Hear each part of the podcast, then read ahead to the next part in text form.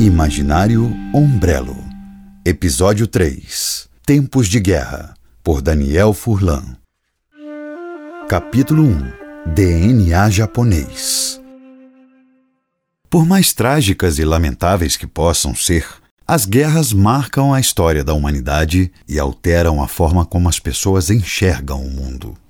Durante os conflitos, combatentes descobrem seus instintos mais animais e os sentimentos mais obscuros dos seres humanos. Os momentos de solidão nos campos de batalha são intermináveis. Ou melhor, só terminam quando o caos chega por meio de bombas, tiros, gritos e mortes. Nosso planeta já vivenciou muitas guerras, e a mais famosa delas é a Segunda Guerra Mundial Considerada a mais tecnológica e abrangente guerra de todos os tempos, ela teve início em 1939 e terminou seis anos depois, em 1945. A Segunda Guerra colocou frente a frente os aliados, liderados pelos Estados Unidos, Reino Unido, União Soviética e China, e o eixo, formado por Alemanha, Itália e Japão. Na época dos conflitos, os militares japoneses, por sinal, eram considerados os mais resistentes, disciplinados e cruéis daquela guerra. Por onde passavam, deixavam rastros de tortura, estupro, morte e resistência. Apesar dessas barbaridades e peculiaridades não serem exclusivas dos asiáticos. E a insistência fez com que o Japão só se rendesse e aceitasse a vitória dos aliados após os Estados Unidos explodirem Hiroshima e Nagasaki, com bombas nucleares que deixaram milhares de civis japoneses mortos ou extremamente debilitados. Ou seja, a guerra acabou da forma mais trágica possível para todos os japoneses. Ou melhor, para quase todos. Certos soldados do país asiático estavam batalhando longe de casa e ficaram sabendo do término da guerra apenas dias depois. E o problema é que alguns deles só acreditaram na notícia do fim das batalhas após anos. Foi o caso de Hiro Onoda. Onoda foi recrutado para o exército japonês aos 20 anos de idade e aos 22 foi enviado pelo major Yoshimi Taniguchi para uma missão da Segunda Guerra nas Filipinas. Entre outras ordens, Onoda tinha um objetivo: manter-se vivo. Pouco antes de partir, ele recebeu uma nota do Major Taniguchi que dizia: pode levar três, cinco, vários anos, mas aconteça o que acontecer, nós vamos voltar até você. Onoda entendeu o recado. Capítulo 2 Exército de um Homem Só Além de sobreviver, Onoda tinha como principal tarefa dificultar os ataques inimigos na ilha de Luban, fazendo tudo o que fosse preciso para cumpri-la. As recomendações do Major Taniguchi incluíam assassinatos e a destruição de campos de pouso e portos. Onoda só não podia fazer duas coisas: se suicidar ou se render.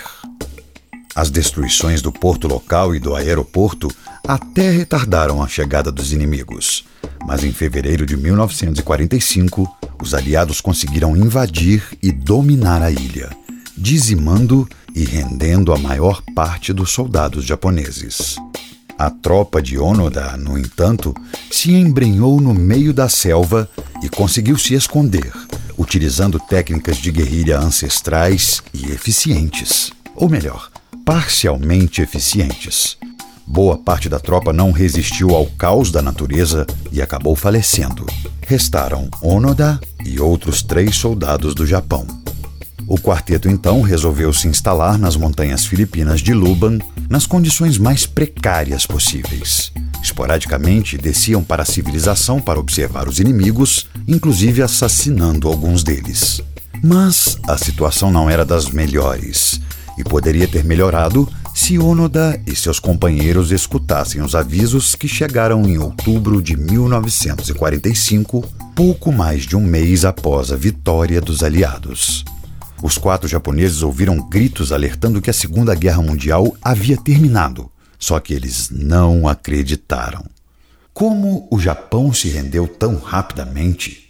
Eles se perguntaram sem terem a mínima ideia do que tinha acontecido em Hiroshima e Nagasaki. Como líder do grupo, Onoda orientou os soldados a não largarem a missão. Afinal, a ordem era aguardar, não se render e não se suicidar, pois o exército do Japão voltaria para buscá-los. Posteriormente chegaram avisos sobre o fim da guerra por meio de folhetos que eram arremessados na ilha por aviões. Jornais, cartas escritas pelos familiares e fotos também foram lançados tentando convencer os japoneses da verdade. Mas Onoda afirmava que o suposto fim da Segunda Guerra era mais uma armadilha dos inimigos. Um dos quatro soldados, no entanto, resolveu se render aos filipinos, deixando apenas um trio de japoneses perdidos nas montanhas e selvas de Luban. As tentativas de aviso continuaram e eram alternadas com conflitos entre japoneses e nativos, e esses confrontos ocasionaram nas mortes dos dois últimos companheiros de Onoda. Um deles faleceu em 1954 e o outro em 1972. Sim, 1972, 27 anos após o término da guerra. Enquanto Onoda se manteve escondido, os filipinos encontraram o corpo de seu último colega, fazendo com que o Japão acreditasse que todos os soldados desaparecidos estavam mortos. Hiro Onoda estava sozinho com suas armas e ainda se manteve assim por mais dois anos. Capítulo 3 A Salvação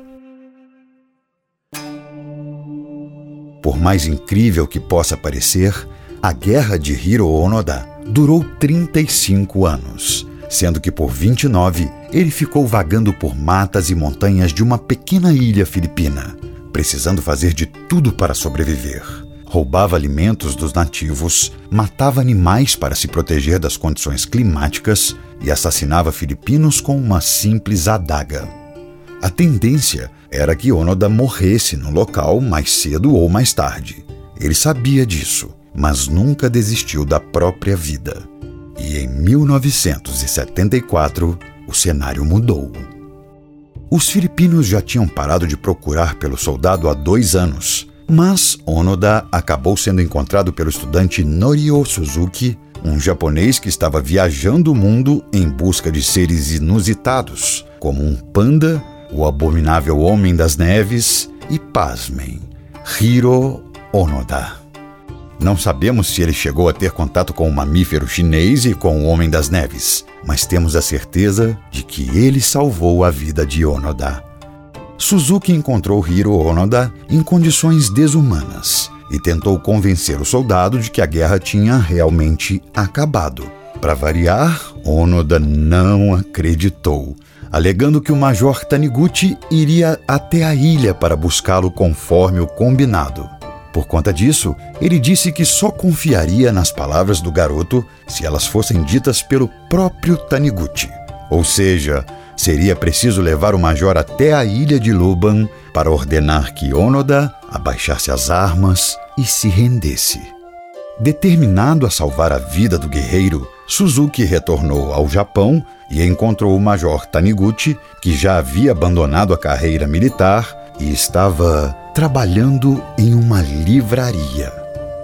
Após algumas conversas, Taniguchi topou ir até as Filipinas. Chegando em Luban, informou Onoda que a guerra realmente terminara e deu ordens para o soldado abaixar as armas e voltar para o Japão. Para completar, o presidente filipino da época perdoou o japonês e autorizou seu retorno, mesmo sabendo que ele tinha matado dezenas de cidadãos da ilha. Capítulo 4 Pós-guerra Hiro Onoda foi recebido como herói no Japão, mas sua primeira reação foi de lamento. O japonês ficou revoltado por ter perdido 29 anos de sua vida e só conseguiu superar essa sensação após algum tempo. Onoda ganhou o salário integral de soldado referente aos 29 anos em que ficou isolado por conta da guerra.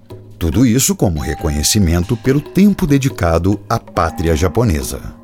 Com o dinheiro, ele resolveu que iria se mudar do Japão. E adivinhe para onde Onoda foi? Sim, para o Brasil. Mais precisamente para o município de Terenos, no Mato Grosso do Sul, onde comprou uma chácara e passou a criar gados. Ele voltou ao Japão nove anos depois, em 1984, para abrir uma escola voltada para o ensino de técnicas de sobrevivência. Mas até hoje em dia, existem familiares dele vivendo aqui no Brasil. O antigo soldado também retornou às Filipinas, onde fez uma doação de 10 mil dólares para escolas, como se fizesse um pedido de desculpas à população de Luban pelos problemas causados naqueles sofridos anos em que viveu no país. Hiro Onoda faleceu aos 91 anos em 2014, quatro décadas após o fim da sua guerra pessoal. Esse peculiar japonês não conseguiu vencer todas as batalhas de sua vida. Porém, sempre deixou claro que desistir não era com ele. Afinal de contas, ninguém gosta de perder. Mas existe um momento em que todos precisam admitir as suas derrotas e tentar amenizá-las. Até mesmo os grandes vencedores.